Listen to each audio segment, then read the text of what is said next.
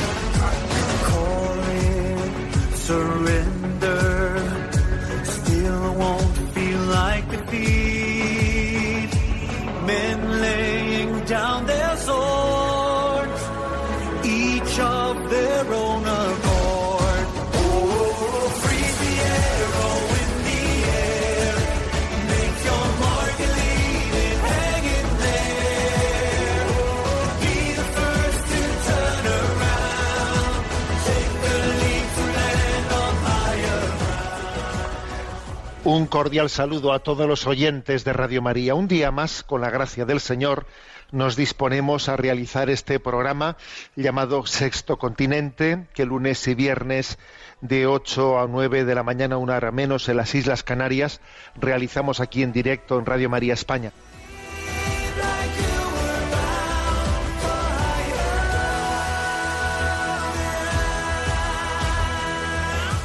Permitidme una palabra de aliento en este día 31 de agosto, en el que termina un tiempo pues estival muy especial este año ciertamente y en el que va a comenzar pues el nuevo curso. Bien sabemos que la mayoría de nosotros en realidad eh, solemos encuadrar el reparto del tiempo no tanto por el año civil cuanto por los cursos. ¿eh? Bien sea por tanto a nivel del curso escolar, del mismo curso pastoral en la vida de la Iglesia, también esto es muy muy obvio, es el curso, ¿eh? el curso pastoral que comienza en septiembre, el inicio, ¿no? de, de un nuevo año. Bueno, pues en la situación en la que hemos vivido, como os decía al principio, permitidme una palabra de de toma de conciencia para que vivamos alerta ante un riesgo. Y el riesgo es que los hábitos de vida en los que, y valga la redundancia, habitualmente, ¿eh? pues hemos ordenado nuestra vida espiritual, nuestra vida cristiana, se han visto muy desordenados por todo este tiempo de confinamiento, por todo este tiempo de, de alerta sanitaria. Y San Agustín decía, cuida el orden para que el orden cuide de ti. Y esos hábitos buenos, saludables, que ordenaban nuestra vida, se han visto bastante pues eh, desconfigurados. Y ahora tenemos el riesgo que habiendo perdido, ¿no? pues esas, esos hábitos de vida, afrontamos de nuevo pues una, un nuevo curso con el riesgo de que nos vaya a costar nos vaya a costar especialmente pues vivir ciertas ciertas prácticas que teníamos pues por ejemplo de levantarnos a determinada hora, de vivir la Eucaristía de esta manera, de hacer la visita al Santísimo Sacramento, más allá de que puedan existir en algunos lugares algunas razones objetivas, ¿no? Eh, que, que hagan justificable o que hagan aconsejable pues el que todavía algunos hábitos de vida anteriores que tuviésemos no se vean eh, inmediatamente recuperados, creo que la situación, eh, el riesgo mayoritario puede ser el hecho de que el desorden generado por esa pérdida de hábitos ahora eh, se convierta en una tentación. Se convierta en una tentación ante la cual tenemos que estar alertas. Reiniciamos un nuevo curso. ¿Eh? Tengamos, eh, tengamos atención a que esta estrategia de desorden que el maligno no puede sembrar en nuestra vida no, no nos impida vivir con intensidad el momento presente que iniciamos. Vamos a pedirle al Señor que bendiga este curso, este curso escolar, este curso pastoral que comenzamos, este curso 2020-2021. Bendícelo, Señor, que vivamos intensamente este tiempo de gracia para que te glorifiquemos por los siglos de los siglos. Sexto Continente es un programa que tiene interacción con sus con los que son usuarios de redes sociales en Instagram y en Twitter a través de la cuenta arroba obispo munilla en Facebook a, través de el muro que lleva mi nombre personal de José Ignacio Munilla recuerdo que hay una página web multimedia www.enticonfio.org en la que podéis encontrar también los programas anteriores y todo tipo de materiales de evangelización que vamos eh, generando. Y recuerdo que también en el podcast de Radio María se pueden encontrar estos programas anteriores. Pues bien, el tema principal que he elegido para este programa, en este 31 de agosto, en este retorno del tiempo estival, hace referencia a la herida del divorcio. Una herida del divorcio que se ha aumentado, se ha abierto eh, en este tiempo de pandemia, en este tiempo estival. Tenemos datos, tenemos datos, bueno, que obviamente todavía les faltará un tiempo de confirmación, pero algún despacho de abogados como Legalitas, que trabaja eh, tramitando divorcios y separaciones, ha hecho público, ya hizo público al, al inicio del verano que había tenido un aumento de más del 40%, casi de un 50% de demandas de separaciones y de divorcios, fruto de ese tiempo de confinamiento que habíamos vivido. Yo recuerdo que al inicio del confinamiento, el 14 de marzo, estoy hablando aquí en España, al inicio del confinamiento en España, pues recuerdo haber grabado un vídeo eh, que tenía como título Reflexión cristiana sobre el coronavirus, en el que en el inicio del confinamiento hacía una reflexión de lo que previsiblemente nos podía venir encima, ¿no? Y era previsible que en, que en un tiempo de confinamiento en el que millones de personas se quedaban, bueno, pues eh, aisladas, ¿no? Podían ocurrir cosas muy dispares, muy dispares. Habría familias que se reencontrarían y que podrían descubrirse, ¿no? La riqueza de su relación, pero habría también familias que, matrimonios que habrían de romperse. Sería todo muy ambivalente, muy dispar, dependiendo de si nuestro corazón estaba abierto a la conversión o cerrado él. Bueno, pues eso la verdad es que no, no hacía falta ser un profeta, ¿no? Para, pues para atisbarlo. Y obviamente así ha sido. Bien, esta semana pasada en Catholic Link, una de las páginas de evangelización a las que algunas veces he recurrido, eh, publicaba unos consejos útiles eh, escritos por Silvana Ramos, consejos útiles dirigidos a los hijos y especialmente a los hijos más adultos, obviamente, ¿no? Mm, de cómo abordar el tema del divorcio de los padres. Eh, el, título es el siguiente, ¿no? El divorcio de tus padres duele, duele. Eh, once consejos útiles. Me parece que es valiente, porque generalmente se suele, ¿eh? hay mucha literatura sobre consejos a los padres que se van a divorciar, ¿no? Cómo intentar tener buenas prácticas para que eh, su separación eh, sea lo más pactada posible, para que sea lo menos traumática posible. existe bastante literatura dirigida a los padres que se separan, pero poco suele decirse a los hijos de aquellos padres que se separan.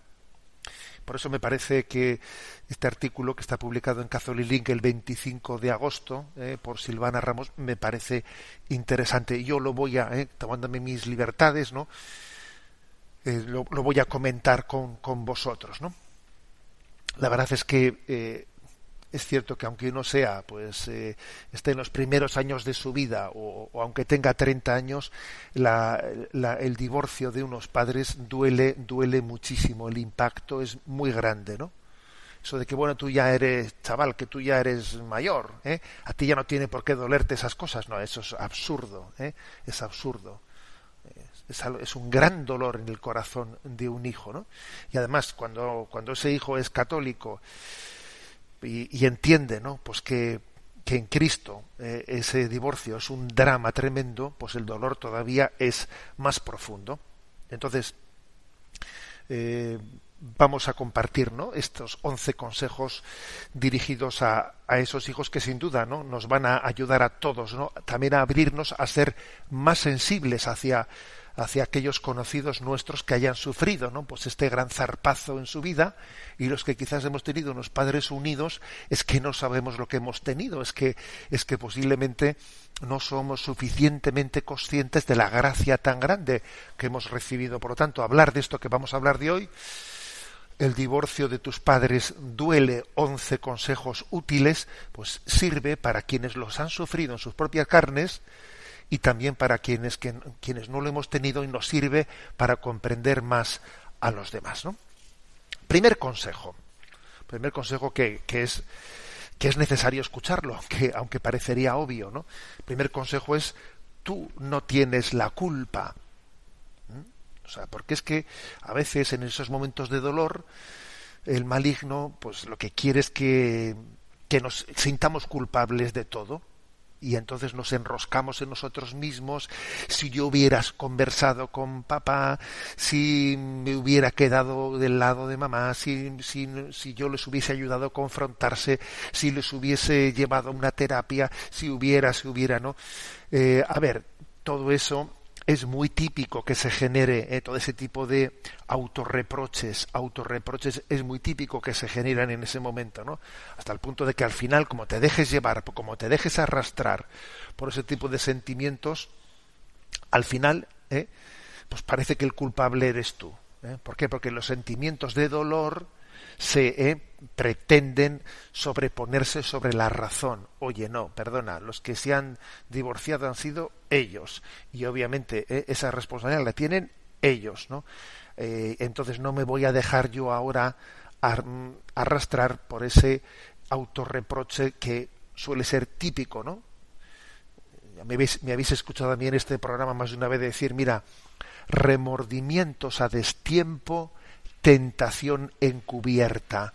Ahora empezar yo con remordimientos porque tenía que haber, porque no tenía que haber, porque sí tenía que haber. A ver, remordimientos a destiempo, tentación encubierta. Mm, fuera, ¿eh? tú no tienes la culpa, no empieces ahora a auto inculparte, porque por ahí lo que vas es hacia una línea que lo que el maligno quiere es que te termines por despreciar a ti mismo.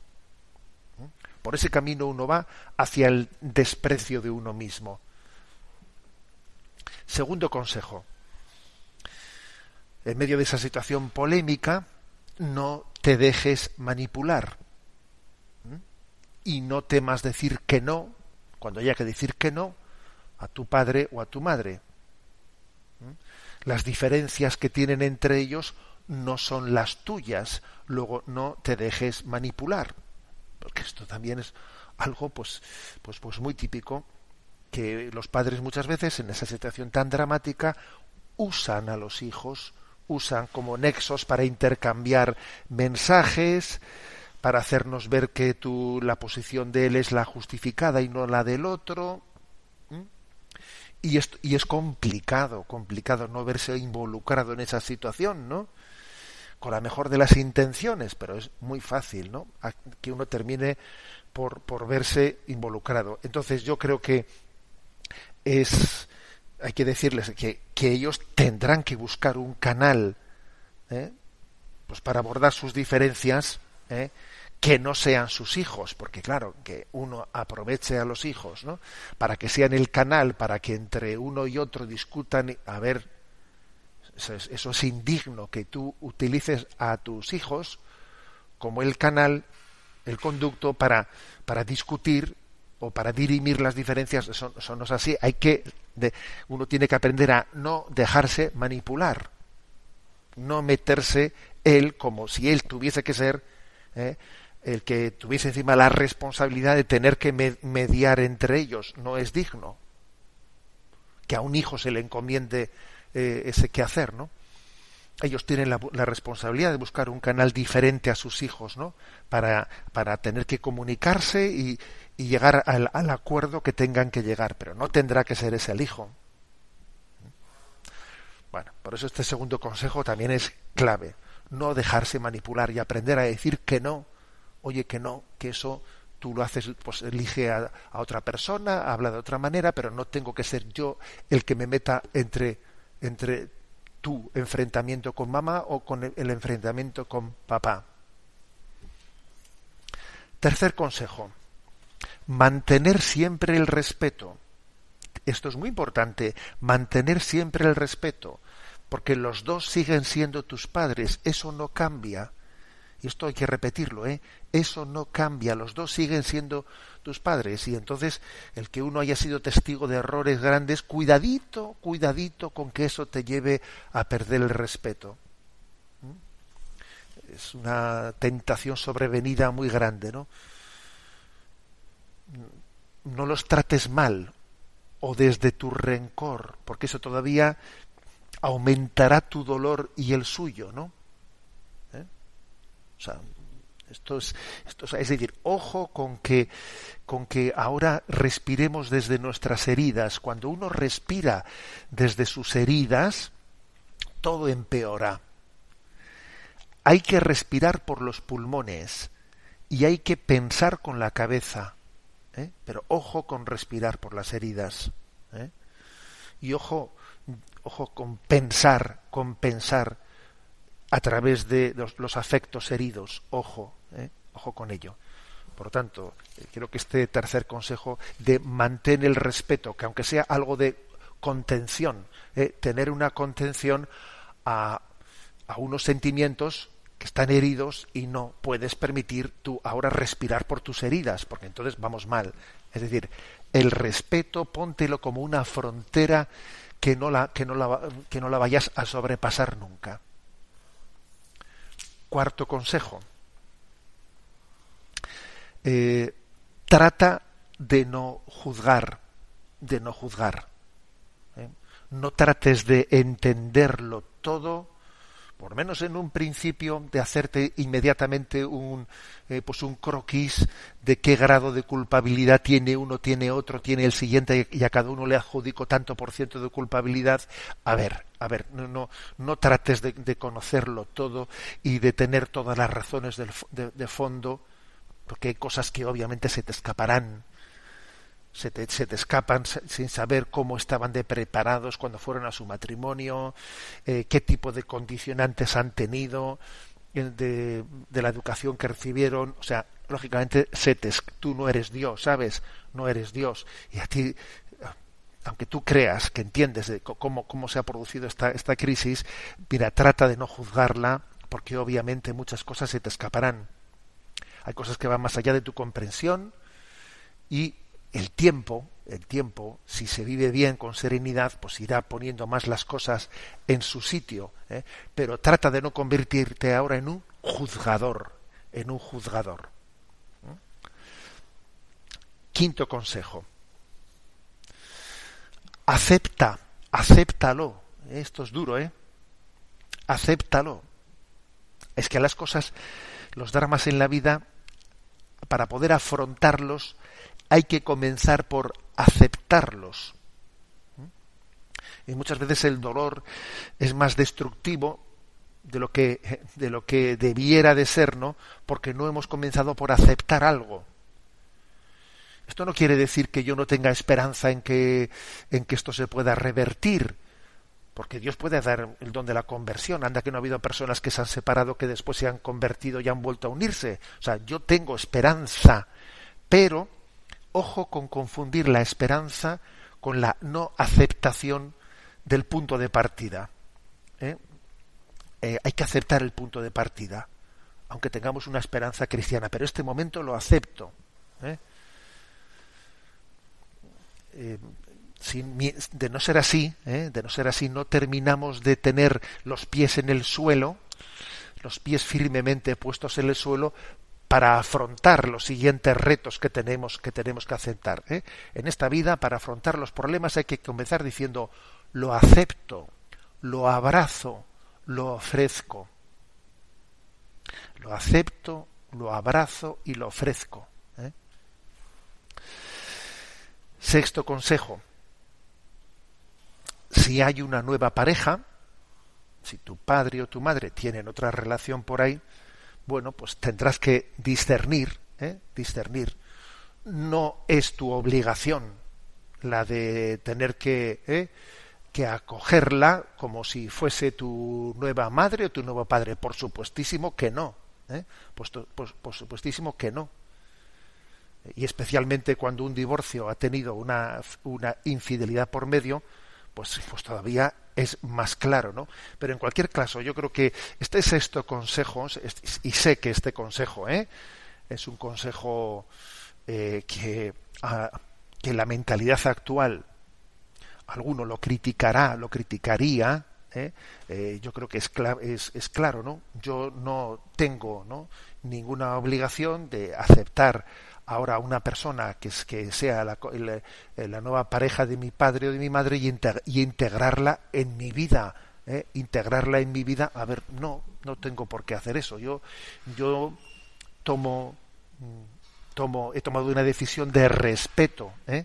de respeto hacia mis padres, un respeto que asume, ¿no? que hayan hecho, que hayan cometido errores, errores graves en su vida, pero eso no implica que yo eh, tenga que asumir, ¿no? De meter en mi vida, pues cual si fuese una nueva, ¿eh? una nueva mm, persona, ¿eh? una nueva, un nuevo familiar en mi vida, pues a una pareja que ellos tengan que además puede ser una pareja transitoria, como muchas veces, como muchas veces ocurren. Yo tengo también que discernir, obviamente un niño, un niño pequeño no tiene la capacidad de poder discernirlo, pues porque, porque, porque fíjate, se le impone, ¿no?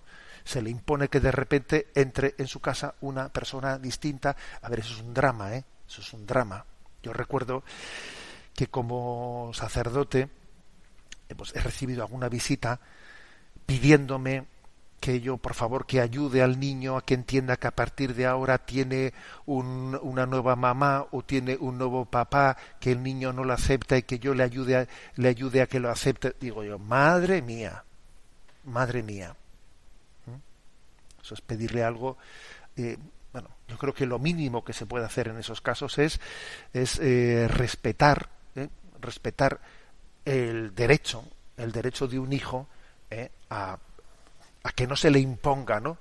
una persona en su vida, pues como si tuviese que, eh, como si fuese una obligación moral suya aceptarla, ¿eh? aceptar, mejor dicho, aceptarla, asumirla como si fuese una nueva madre o como si fuese un nuevo padre, que no lo es, ¿eh? que no lo es. Pues una cosa es que uno le toque aceptar una situación y otra cosa es que ¿eh? de ahí se pretenda que yo acepte que una persona es vaya a tener conmigo una relación de cual si fuese mi madre o mi padre cuando no lo es pues no ¿eh? yo creo que este este punto este punto eh, que es un punto de equilibrio de equilibrio también hay que decírselo a un joven para que él no, para que él no se sienta encima, digamos, con remordimiento, ¿eh? con remordimiento de lo que no tiene que tener remordimiento. Él es libre, libre de, ver qué nivel de relación tiene eh, que tener o es prudente que tenga con esa pareja de su padre o de su madre. Él será libre, él tendrá que, él tendrá que, que discernirlo, pero desde luego no tiene una obligación de en ese momento tener que asumirlo como si fuese su nuevo padre o su nueva madre. Séptimo consejo. Si te duele, dilo. ¿eh? Y es un consejo bueno, pues porque, eh, porque un, un, hijo ya, ¿eh? ya, con, ya con, digamos, mm, que ya va pasando la adolescencia, ¿no? O que vive la adolescencia, que ya es un joven adulto, pues no es bueno que guarde el dolor o que, o que esté fingiendo no sufrirlo bueno, y, también los más jóvenes, ¿eh? He dicho adolescente, pero es que acaso, es que acaso un niño no tiene, no, no, no tiene derecho y además no es bueno para él que exprese sus sentimientos. Lo malo es que los niños pequeños se los van a comer, claro, se los van a tragar, no lo van a decir mayoritariamente, pero es bueno expresar el dolor que uno siente. Y es, y es, y ayudará y ayudará también a los padres para que sean conscientes del drama que se ha producido y que, su, que, sus hijos les expresen el dolor que tienen. Tendrán mucho más cuidado en la manera en, cómo en cómo estén, digamos, eh, tramitando esa situación. Octavo, cuando digo expresar el dolor, no quiero decir montar una bronca, ¿eh? No quiere decir montar una bronca, no, quiere decir saber comunicar cómo me siento. Octavo consejo, buscar ayuda, ¿eh? pues porque un hijo, un hijo en una situación así puede necesitar una ayuda, mm, pues una ayuda que no ha tenido, ¿no? Pues en sus en sus padres, pues principalmente de un acompañante espiritual, que puede ser muy importante, muy necesaria en una situación como esa. Quizás también en algunos casos de algún profesional también de la psicología, porque es posible que se produzcan situaciones de, eh, depresivas, etcétera. ¿eh? Pero un buen acompañante espiritual obviamente es clave, ¿no? Compartir una situación o, o en una amistad, ¿no? una verdadera amistad, poder compartirla es un consejo importantísimo, ¿no? Noveno, noveno consejo. Eh, cuidado de examinar nuestros rencores. No permitas que tu corazón se llene de rencores. Es decir, aprende a perdonar. Eh, el rencor, el rencor todavía viene a estropearlo todo un poco más. Alguno dice, es que esto ya, esto ya, habiendo llegado a este punto, ya lo hemos roto todo, ya que más da. Perdona, todavía es empeorable las cosas son empeorables siempre, son empeorables.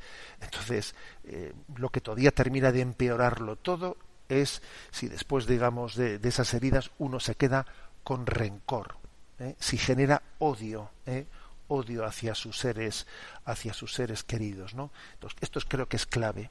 Tenemos que poner nuestras heridas, nuestras heridas en presencia de Dios y no permitir que, eh, eso, que eso que ha acontecido a mí me lleve a odiar.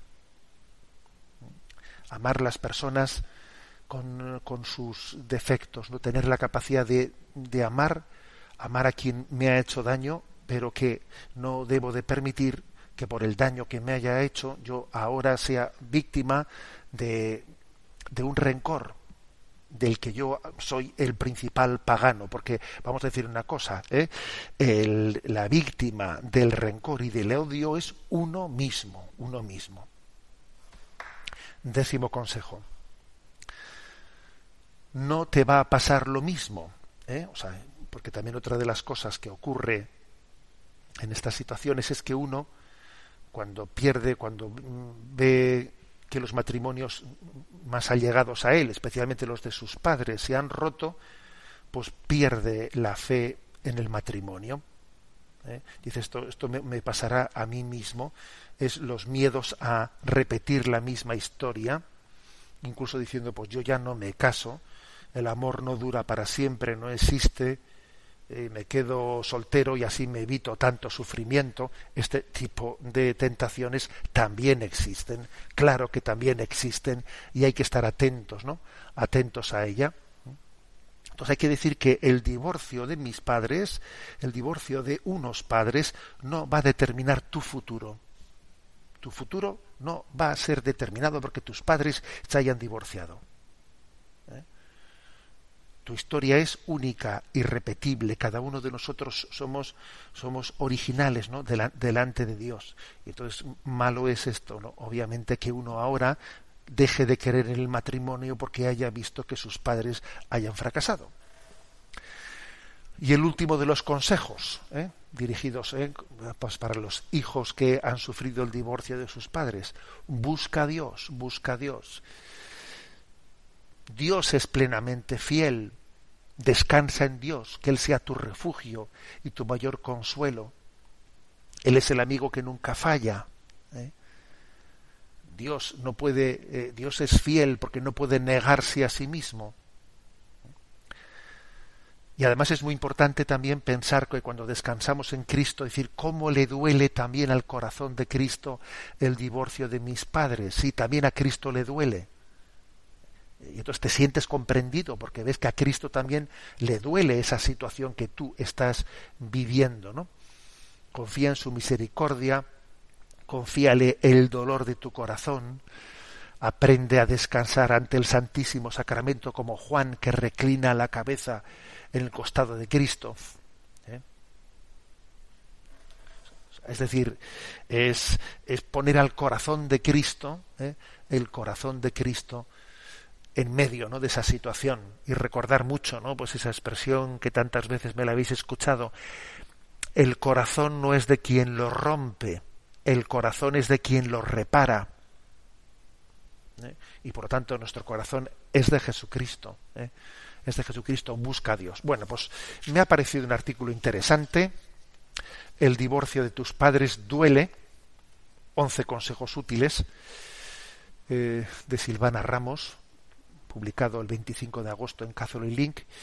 Me ha parecido un artículo interesante porque pocas veces eh, hablamos de este asunto dirigiéndonos a los hijos, cómo tienen, o sea, cómo tienen que actuar los hijos. Casi siempre hablamos como si, a ver, eh, buenas prácticas por parte de los padres. Bueno, pero los hijos, ¿qué? ¿no? Repito, estos 11 consejos. Tú no tienes la culpa. Segundo, no te dejes manipular, no temas decir que no. Tercero, mantén siempre el respeto. Cuarto, trata de no juzgar. Quinto, acepta, acepta la situación. Sexto, mm, ante una nueva pareja, no tienes obligación de asumirla como parte de tu familia, no tienes obligación. Tú tienes, eh, por lo tanto, que discernir eso sin sentirte culpable. Séptimo, si te duele, dilo, exprésalo. Octavo, busca ayuda. Noveno, no llenes tu corazón de rencor inútil, perdona. Décimo, no te va a pasar a ti lo mismo. Y, y un décimo, ¿no? Busca, busca a Dios. Bien, el amor es un don inmenso y la fidelidad del amor solamente es eh, Jesucristo quien nos, quien nos la puede dar. Creemos en el amor indisoluble porque el amor de Cristo es un amor sin retorno. Vamos a tener ahora ¿no? este momento de oración en el que proclamamos nuestra fe en el amor indisoluble en Cristo.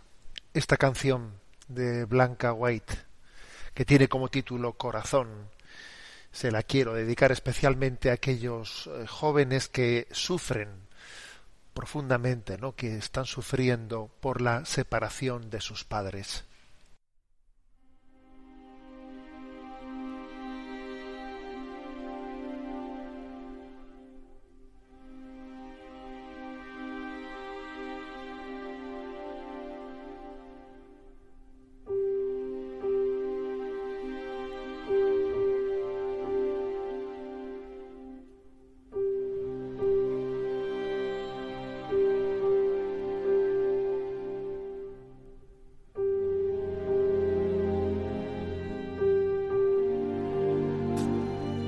¿Sabéis una cosa? Que el corazón, el corazón no es de quien lo rompe, sino de quien lo repara. Y por eso, el corazón del joven es del corazón de Cristo. Muchas gracias.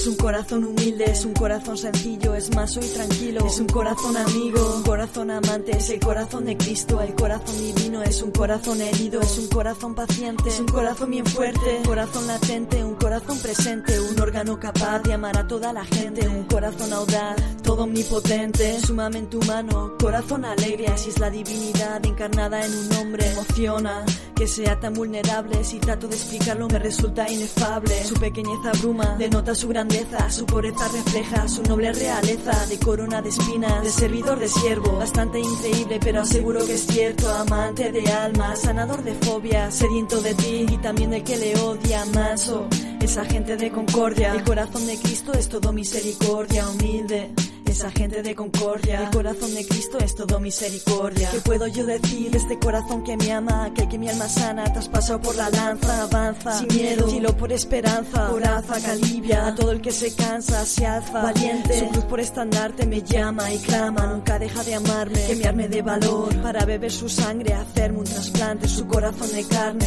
Ay sí, ay sí, yo pudiera estar recostada como Juan y poder intimar a corazón abierto, a cielo descubierto, un corazón acento de verdadero afecto. El corazón de Cristo, ese corazón de Cristo. Y tengo la ilusión de aprender a amarte bien. Tengo la emoción de aprender a serte fiel con toda tu paciencia y tu fidelidad. Es en tu corazón donde vive la verdad. Esta inquietud que tengo de corazón inquieto, de todas mis carencias, contigo me completo. Eres puerto sereno, quiero vivir en ti, morar en tu costado, allí quiero existir. Que todas mis ideas, inspiración tengan solo una fuente. Está tu corazón y aunque muera de sed, yo no quiero beber de otra agua que no sea la becha de Manuel. Un corazón tan grande, a la vez tan callado, es tan impresionante que estés a nuestro lado. Y claro, digo yo, que tienes de tu madre, cuáles son los secretos que solo ella sabe. Con toda su pureza, su madre delicadeza, que sea nuestra empresa, que todo el mundo sepa de tu corazón. Tenemos nuestro apartado de los aforismos de Chesterton. Hoy nos toca el término comunidad, es decir, ¿eh? se refiere al sentido comunitario del ser humano, que Chesterton aborda ¿no? con, pues, con profusión en todas, en todas sus obras. Bueno, comienzo partiendo de la siguiente, ¿eh? de la siguiente frase suya. La ciudad la polis, ¿eh? es propiamente hablando más poética que el campo, porque mientras la naturaleza es un caos de fuerzas inconscientes, la ciudad es un caos de fuerzas conscientes. Bueno, o sea que en el fondo Chesterton comienza, ¿eh? en el fondo no, eh, comienza por proclamar, por, por, por afirmar que que obviamente la, la ciudad, la polis, tiene un valor, un valor moral muy superior al que tiene el campo. ¿eh? Es curioso que, que nosotros hemos ido desarrollando una sensibilidad en la que pues lo poético es eh, la naturaleza, lo poético es pues un lugar en el que el hombre no haya dejado huella alguna, pues un sitio tan salvaje, tan escarpado, en el que pues la, naturaleza nos, nos, eh, nos, eleva el espíritu. Él dice, ¿no? Pero no es verdad. Es más poética la ciudad que el campo, que la naturaleza del campo. ¿Por qué? Pues porque, digamos, la belleza, la belleza del hombre es muy superior la belleza del resto de las criaturas. A ver, esta es una afirmación que está hecha por un hombre que sabe que el hombre es en la cumbre de la creación de Dios. Pero a nosotros se nos ha metido por la puerta de atrás, seamos claros, seamos sinceros, se nos ha metido ese presupuesto de que eh, lo puro es lo, lo, salvaje, ¿no? La naturaleza, eh, bien sea vegetal o animal, ¿no? Y que sin embargo el hombre el hombre viene a, afearlo todo ¿eh? el hombre viene a destrozarlo todo no donde hay el hombre no donde está el hombre allí no hay belleza. O sea tenemos que salirnos de la polis de la ciudad e ir al campo para para encontrar la belleza. Bueno pues eso es un problema de percepción. Eso es porque no vemos en el hombre la maravilla de la imagen y semejanza de Dios, que existe en el hombre y no existe en la naturaleza. ¿eh? O sea que repito la frase de entrada de Chesterton. La ciudad es, propiamente hablando, más poética que el campo, porque mientras la naturaleza es caos de fuerzas inconscientes, la ciudad es un caos de fuerzas conscientes. Ahora también Chesterton reconoce, ¿no? Pues que en el que en el que en la ciudad hay caos, obviamente, porque existe existe el pecado pero, sin embargo, aunque exista ese pecado, eh, es importante que ese pecado no llegue a borrar eh, esta conciencia de que la humanidad es ese reflejo de, eh, además con esa vocación a la comunitariedad, ¿no? es reflejo de la imagen y semejanza de Dios.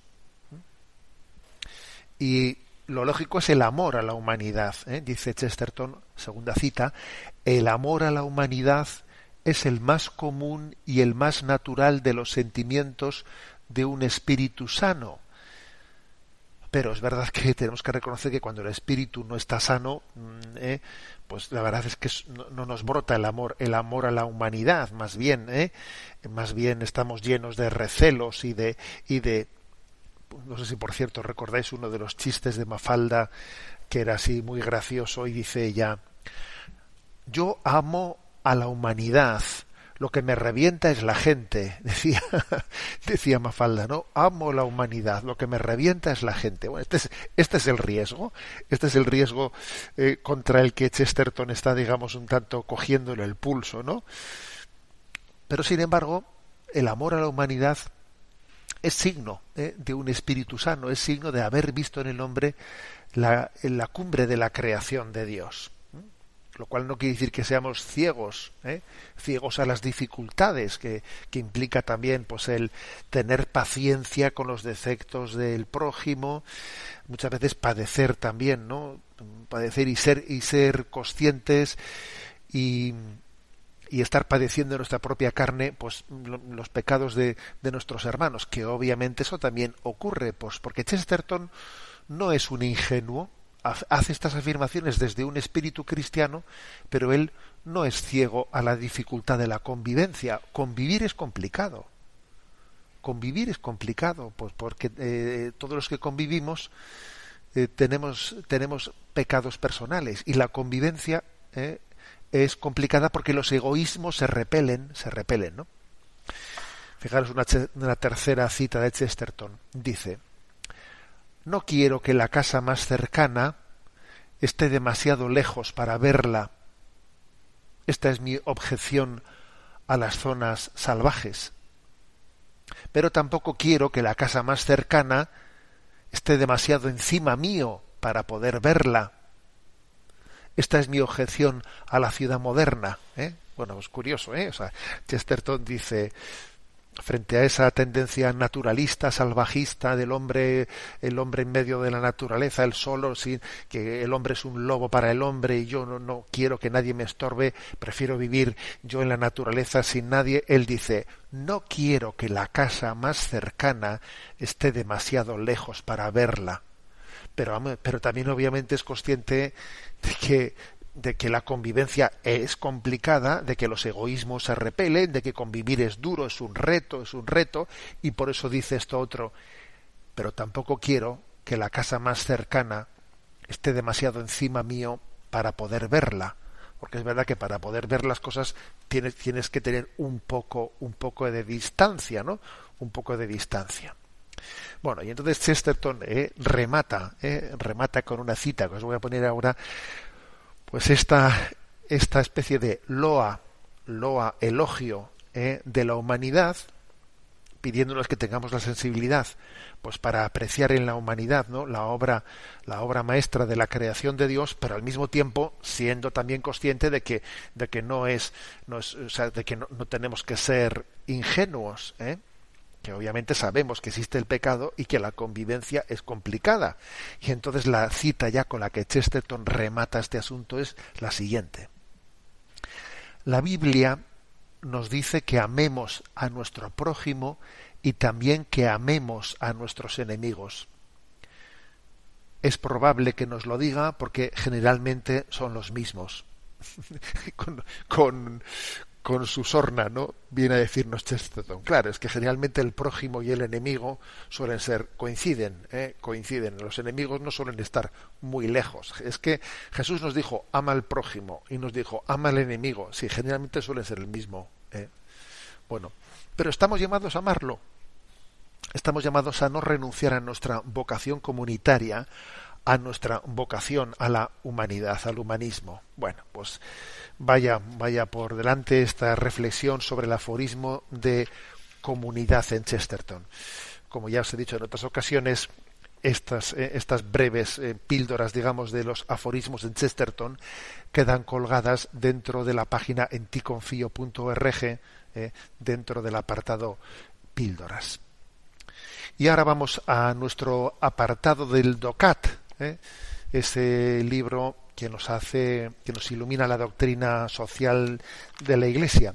Y nos toca el punto 212, que dice, ¿por qué la información política ha de atender reglas morales? Y responde, la auténtica formación de la opinión democrática se puede garantizar sólo si se dan objetividad y libertad de información. cuando es el poder político el que dirige la información y se aprovecha de ella con fines propagandísticos o ideológicos, se está vulnerando un derecho fundamental de la persona humana, que es su derecho inalienable a la participación. La información política independiente y la libertad de expresión son elementos constituyentes del bien común, y no sólo porque sin ellos no funcionaría la política, sino sobre todo porque el ser humano en tanto que persona está llamado a la verdad. Asimismo, es también muy importante que todos los grupos de la sociedad, también las minorías, sean tenidos en cuenta en la comunicación política. Bien, un brevísimo comentario eh, sobre este punto 212 que acabo de leer. Eh, es obvio que uno de los un, elemento importantísimo en el que se juega eh, en el que se, se, puede medir la calidad moral el nivel moral o ético de una democracia de una comunidad política es mm, la libertad de expresión y la objetividad de las de los medios de comunicación hay dos riesgos no eh, un riesgo es que el que, que el poder intente que todos los medios de comunicación estén controlados. ¿eh? Lo hemos visto, por ejemplo, en algunas naciones hermanas en las que eh, pues, la dictadura intenta, pues por ejemplo, estoy pensando en el caso de Nicaragua o en el caso de Venezuela, como hemos visto, que cuando determinados dictadores llegan al poder intentan de cualquier forma acabar con los medios de comunicación pues que son que son privados, que no controlan lo cual quiere decir que están utilizando la información al servicio de su estrategia de poder. otra cosa que también triste, que también se comprueba ¿eh? En, otro tipo de sociedades, es que sí existe libertad, ¿eh? libertad eh, de, de, informativa, en el sentido de que se dan ¿no? todo tipo de medios de medios de información, pero según escuches eh, las noticias en un medio o en otro, escuchas la misma noticia en medios de signo político diferente y parece que has cambiado de universo, parece que te están dando una información distinta. ¿Cómo es posible que una misma noticia pueda tener dos formas tan distintas? ¿no? Y cada ciudadano, dependiendo de la burbuja mediática en la que viva, ha recibido una visión o otra visión absolutamente distinta. Esto también es muy triste y eso también es reflejo de una sociedad en la que aunque haya libertad de, libertad comunicativa ¿eh? pero sin embargo está tan ideologizada que no existe un verdadero amor a la verdad sino que es la ideología ¿eh? es la ideología al final la que la que tamiza la comunicación y esto también es muy triste Luego, en el fondo, como digo, hay dos cuestiones. Libertad de información, sí, pero también objetividad, ojo, también objetividad, que es la capacidad de poner la verdad, la verdad, la comunicación por encima, ¿eh? por encima de la, propia la propia ideología. Bueno, y tenemos ahora nuestro espacio para la intervención de los oyentes. ¿eh? Sabéis que hay pues un correo electrónico que es sextocontinente arroba sextocontinente arroba al que podéis hacer llegar vuestras consultas. A Yolanda, que la tenemos en la emisora de Madrid, le pedimos que nos las vaya presentando, las que hoy podemos atender. Buenos días, Yolanda. Muy buenos días, monseñor. Un oyente cuya identidad preservamos nos comparte. Muy buenas. Reitero mi agradecimiento por cómo nos desmenuza la doctrina de la Iglesia y consigue bajarla al suelo con casos concretos. Le expreso mi agradecimiento y mi enhorabuena a usted y a todo el equipo que hace posible su programa. El lunes pasado tocó usted el tema de la legítima defensa, pero me gustaría circunscribirlo al ámbito de la familia. Mi mujer me separó de ella y de mis hijos hace ya dos años a través de una denuncia falsa de la que finalmente la sentencia ha sido absolutoria. Pasa el tiempo y se hace evidente que mi mujer está influenciada por esa New Age que está llegando a la Iglesia de que todo vale, que el Señor es bueno y está dentro de nosotros y que las normas de la Iglesia no las puso Cristo, por lo que podemos amarnos unos a otros libremente y todo este discurso de permisividad. También se me hace patente el influjo que impera en la sociedad por la ideología de género. A día de hoy estamos separados, ni siquiera divorciados, y ella ya va por su segunda relación con otra persona. Esta vez de manera notable, llevándola a casa con mis hijos. Mi pregunta es si debo o no defender la unidad de mi familia. Esto es, tengo que combatir. Es decir, debería hablar con su nueva pareja y hacerle ver que está inmiscuyéndose en mi familia, además de haber dejado hecha un traje la suya. ¿Debería hacer todo lo posible por evitar que mi mujer, un tanto perdida en esta sociedad ideologizada de género, ande de flor en flor? Atentamente. Bueno, yo creo que la eh, respuesta a esta consulta, la respuesta prudente, es que hay cosas que hay que hacer, pero no es uno el que tiene que hacerlas. Por ejemplo, creo que, que, sea, que sea el oyente, él, el que vaya a ser el que corrija a la persona con la que su mujer esté saliendo o incluso a su mujer abordarle. No, tendrá que haber otras personas, ¿eh? otras personas que sean, que estén en una situación más, eh, digamos, más adecuada, primero con más capacidad de ser escuchadas y segundo, además también con sin tanto riesgo de que esa acción que en teoría no, que en teoría no, que tiene una buena intención de guiar pueda ser malinterpretada, porque es fácil que esa actuación de hacerle bello a mi mujer o, a el amante de mi mujer al final pueda ser interpretada como que yo estoy en una actitud eh, bueno, pues impositiva o agresiva o de no respeto de la opción libremente, eh, libremente tomada. ¿eh? Entonces, tiene que ser otra persona, alguien que esté fuera de sospecha. Alguien que esté fuera de sospecha de que no, no está obrando ni por, ni por un corazón herido, no, sino que está obrando buscando el bien de esas personas. Con mucha frecuencia, para poder corregir adecuadamente hay que pensar quién es la persona adecuada para poder hacer una corrección, ¿Eh? porque igual uno mismo no es el adecuado. Y este caso que nos consulta el oyente creo que es, creo que es también claro. ¿eh? Bueno, damos paso a la siguiente consulta. Un oyente llamado hermano Noé, que se autocalifica como eremita urbano, nos comparte. Estimado Monseñor, me dirijo a usted para plantearle lo siguiente acerca de la audiencia del Papa Francisco del 19 de agosto de este mismo año, de la que usted mismo se hizo eco en su programa de Sexto Continente. En esta catequesis de denuncia del Papa Francisco, el pontífice habló explícitamente de la opción preferencial por los pobres, paradigma de la teología de la liberación.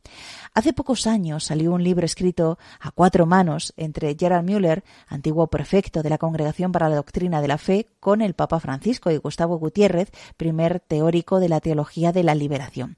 El libro se llama Del lado de los pobres y es muy recomendable para eliminar los prejuicios acerca de esta teología. En él defienden que la jerarquía eclesiástica nunca ha condenado a la teología de la liberación y que el mismo San Juan Pablo II utilizó varias citas de esta teología en los documentos de su pontificado. Mi pregunta es ¿Por qué algunos sectores de la Iglesia se empeñan en demonizar a la teología de la liberación? Es cierto que han aparecido algunas desviaciones que se alejan de la doctrina oficial de la Iglesia, pero los orígenes de esta teología van al núcleo del Evangelio. Probablemente por esta razón escueza a los que formamos parte del pecado estructural de nuestra sociedad, porque es muy difícil convertirse y cambiar la dinámica establecida. En las zonas más pobres de nuestro planeta creo que esta teología está más normalizada de lo que puede estar en Europa, por ejemplo, y las comunidades de base se unen con fuerza para reclamar sus derechos y vivir la fe compartiendo lo poco que tienen. ¿Será que cuanto más se posee, más difícil resulta compartirlo? En mi caso, debido a mi vocación, tengo poco contacto físico con los pobres, pero se puede ayudar sin salir de casa, dando una limosna a manos unidas o ayuda a la iglesia necesitada o a Radio María, por ejemplo, de lo que se beneficiarán muchos pobres. Y sobre todo rezar mucho por los que sufren, porque la opción preferencial por los pobres se lleva en el corazón. Me despido fraternalmente, con un abrazo en los corazones de Jesús y de María. Bueno, vamos a ver, la Iglesia eh, nunca hizo una condena de la teología de la liberación en su conjunto, entre otras cosas porque la teología de la liberación es una cosa muy amplia, muy poco definida, ¿eh? y que por lo tanto hay que matizar hay que matizar las cosas. Existen dos, especialmente dos instrucciones sobre la teología de la liberación que allá por el año 1984 fueron publicadas, por lo menos una de ellas tenía fecha del año 1984. Entonces eh, el cardenal Ratzinger era precepto de la Congregación de la Doctrina de la Fe y mm, digamos en las que se hilaba muy fino sobre, sobre, sobre este aspecto. Pero obviamente la opción por los pobres, la opción por los pobres eh, es algo que tiene que ser no el santo y seña de una teología concreta, sino de todo cristiano. Jesús tenía una opción preferencial que no excluyente ¿eh? por los pobres. Eh, las mismas bienaventuranzas lo, reflejan con claridad. ¿no? Por lo tanto, si eh, en la medida en que la Iglesia ha hecho correcciones a determinados teólogos que se dicen. Teólogos de la liberación, no es porque la corrección no venía porque hiciesen una opción preferencial por los pobres, que eso, como digo, forma parte del acervo común, ¿no? del espíritu cristiano, sino principalmente eh, por dos cosas, porque hubo una, una serie de teólogos que pusieron ¿eh? el marxismo, o sea, el marxismo como parte, digamos, de, o sea, integraron el marxismo en esta concepción de lucha por los pobres. En el fondo, la teología estaba al servicio de una ideología marxista. Eso lo primero. Y en segundo lugar, porque también eh, existieron determinados teólogos ¿no? de, la llamada, de la llamada teología de la liberación que venían a decir, que venían a hacer una explicación de la, de la propia redención de Jesucristo, en la que se olvidaba que era el pecado, ¿no? La auténtica causa de la alienación del hombre, nuestro pecado personal y se venía a decir que eran las estructuras de poder, las estructuras mm, políticas las que estaban alienando el corazón del hombre. Entonces parecía que el centro de la redención tiene que ser luchar contra los poderosos, ¿no? Y no luchar contra el pecado mismo, que por cierto se manifiesta en todas las clases sociales y en todos los regímenes políticos. Tenemos el tiempo cumplido. La bendición de Dios Todopoderoso, Padre, Hijo y Espíritu Santo, descienda sobre vosotros. Alabado sea Jesucristo.